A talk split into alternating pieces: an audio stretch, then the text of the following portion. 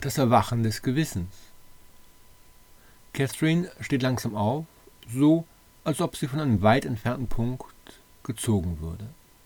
Ihr Blick sucht diesen Punkt, doch da außerhalb des Erkennbaren liegt, hat ihr Blick etwas irritierend Suchendes und Fixierendes zugleich.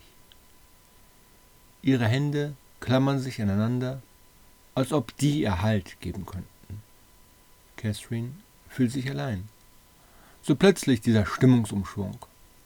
Sie ist behütet, ist umgeben von schönen Dingen. Das Annehmliche vermocht ihr das Leben als anheimelnd, als üppig erscheinen zu lassen, und dieser Schein bekam einen Riss. Und durch diesen Riss war ihr, als leuchte Licht, gleißendes Licht in dunkle Höhle, aber sie saß doch nicht in Höhle und Dunkelheit.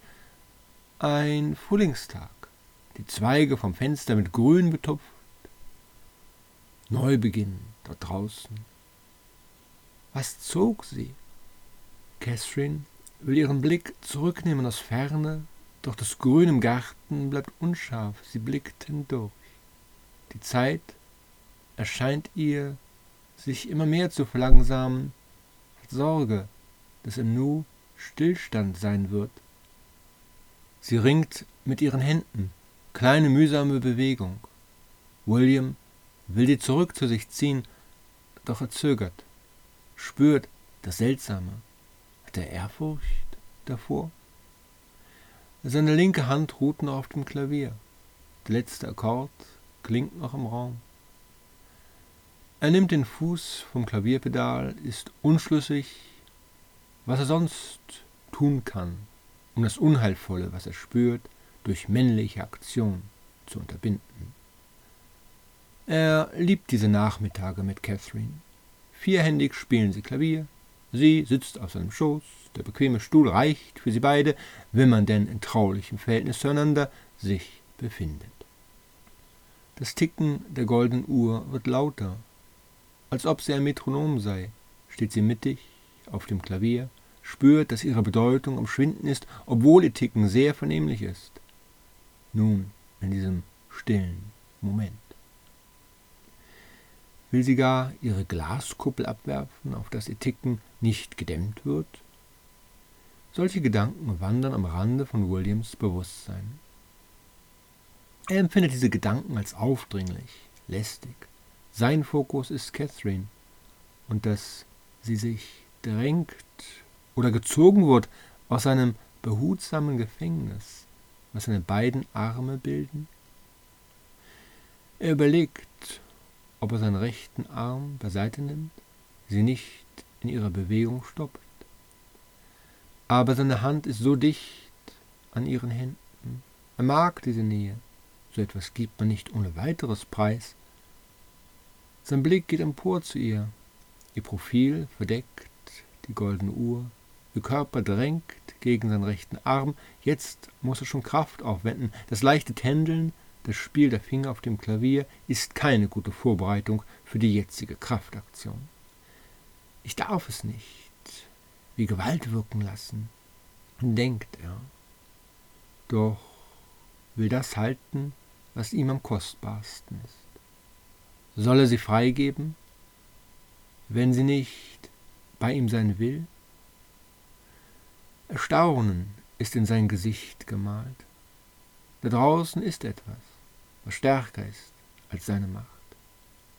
Ihr Blick schräg nach oben. Das Erwachen des Gewissens, diese Worte fliegen ihm zu. Kamen sie durchs offene Fenster? Catherine, willst du mich heiraten? Würde dieser Satz ihren Aufbruch stoppen? Oder würden oberflächliche Worte genügen, scherzen, vierhändig weiterspielen? Dauer. Dieser Augenblick besaß unangenehme Dauer und etwas Dauerhaftes sollte er in sein Leben nehmen. Die goldene Uhr, immer noch fünf vor zwölf, die hat ein Gespür für Theatralik. Die Uhr verschenke ich. William möchte sich entschließen. Er hat nur diesen kurzen, unendlich langen Moment. Verschwende deine Gedanken nicht an Uhr und den falschen Akkord, den ich als Schreck eben griff, ermahnt er sich. Catherine verharrt in der halb aufgerichteten Position. Zwei Mächte halten sie. Hat sie eine Wahl? Wer entscheidet? Ihr Blick ist leer, bereit, dass sie die Fülle schaut, die sie vermutet im Jenseitigen. Jetzt wird ihr Blick fordernd, hoffend. Sie möchte nicht gestört werden durch die Hände von William. Versucht, ihm so wenig wie möglich Beachtung zu geben. Ihre Antwort steht dort oben in einer Schrift, die sie jetzt lernen muss zu lesen. Sie braucht Ruhe. William lässt einen Mollakkord ertönen, dann einen Septakkord. Er will die Spannung, will noch keine Auflösung. Sie möchte den passenden Dur-Akkord ergänzen, doch dazu müsste sie sich zur Seite wenden. Dort steht goldene Uhr, Notenblätter, das Vorgegebene, Bemessene. Ihr Blick, ihr Sehnen gilt dem Unermesslichen. Wie weit kann ihr Blick in die Ferne gerichtet werden? Hochzeit mit William? Illusion. Sie kennt ihren Ruf. Malermodell. Schön, allseits begehrt. Aber diese Allbegehrtheit stempelt sie ab.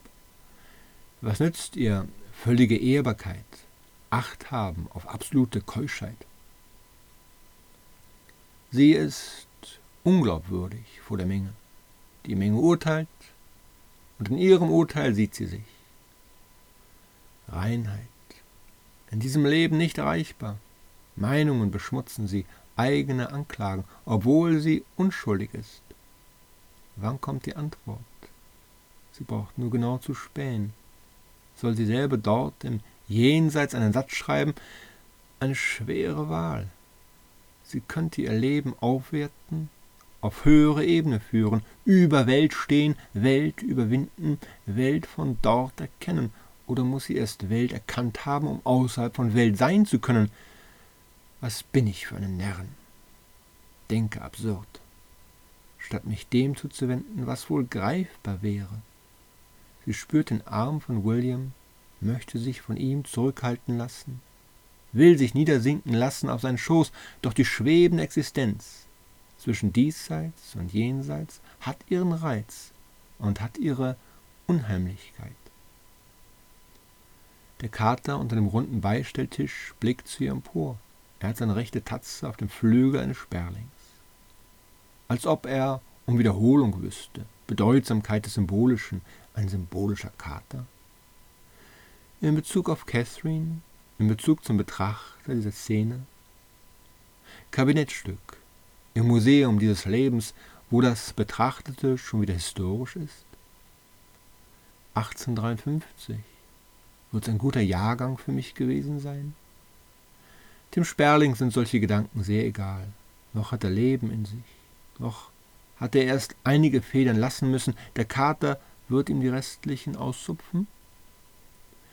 Nur dessen Spieltrieb, seine Jagdlust, verdankte das Hinauszögern des Finale Furioso. Ihn hatte die Musik hereingelockt durchs offene Fenster. Nachteil, ein Musikliebhaber zu sein, nährt der Vogel sich von schönen Klängen. Er hätte bei üblicher Nahrung bleiben sollen. Mag sein, ihm gelingt die Flucht. Catherines Verhalten könnte daran großen Anteil haben, denn der Kater ist verwirrt, irritiert durchs Ungewohnte.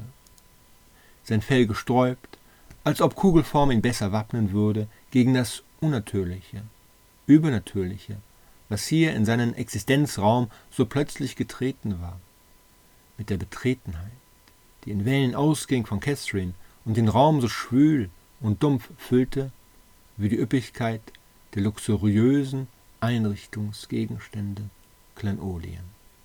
Als Kleinod, Einrichtungsgegenstand, würde Catherine sich fühlen, doch ihre Gefühle schweigen momentan. Stille, aufnahmebereit sein, horchen mit allen Sinnen. Da war eine Stimme, ein Zuruf. Sie ist gemeint. Und wie eine Gerufene steht sie auf, fragend. Doch zu viel Lärm ist um sie. Kater, Sperling, goldene Uhr, unverständiger William. Sein Verstand reicht nicht in die Dimension, wohin es sie zieht. Sie hat sich entschieden. Die Würfel sind gefallen. So reglos sie auch immer noch ist. Jetzt hat sie verstanden. Gewissen, sie spricht zu sich selbst. In Worten, die Bilder sind, und Bildern, die Gefühle sind. Synästhesismus. Zusammenklang, das sich zusammenfinden, überlagern diverse Sinne. Resultiert in Daseinsfülle, die vor ihrem geistigen Auge plastisch, greifbar, überdeutlich wichtige Informationen erkennbar macht für sie. Es ist schön, mir zuzuhören, meine Gedankenmalerei zu lauschen, sie zu fühlen und vor allem beim Sehen zu erkennen, wie es gemeint ist. Ich bin nicht unverständig, verstehe mich. Sie ist erleichtert. Dichter an sich, als es je war. Sie spielt den Dur-Akkord, sieht den Sperling, jagt den Kater fort. Der Sperling flattert im Raum umher. Sie denkt, ich kann das offene Fenster sehen. Wie lange fliege ich schon so wie der Sperling im Raum? Er blickte das offene Fenster im Tagtraum. Ich bin frei.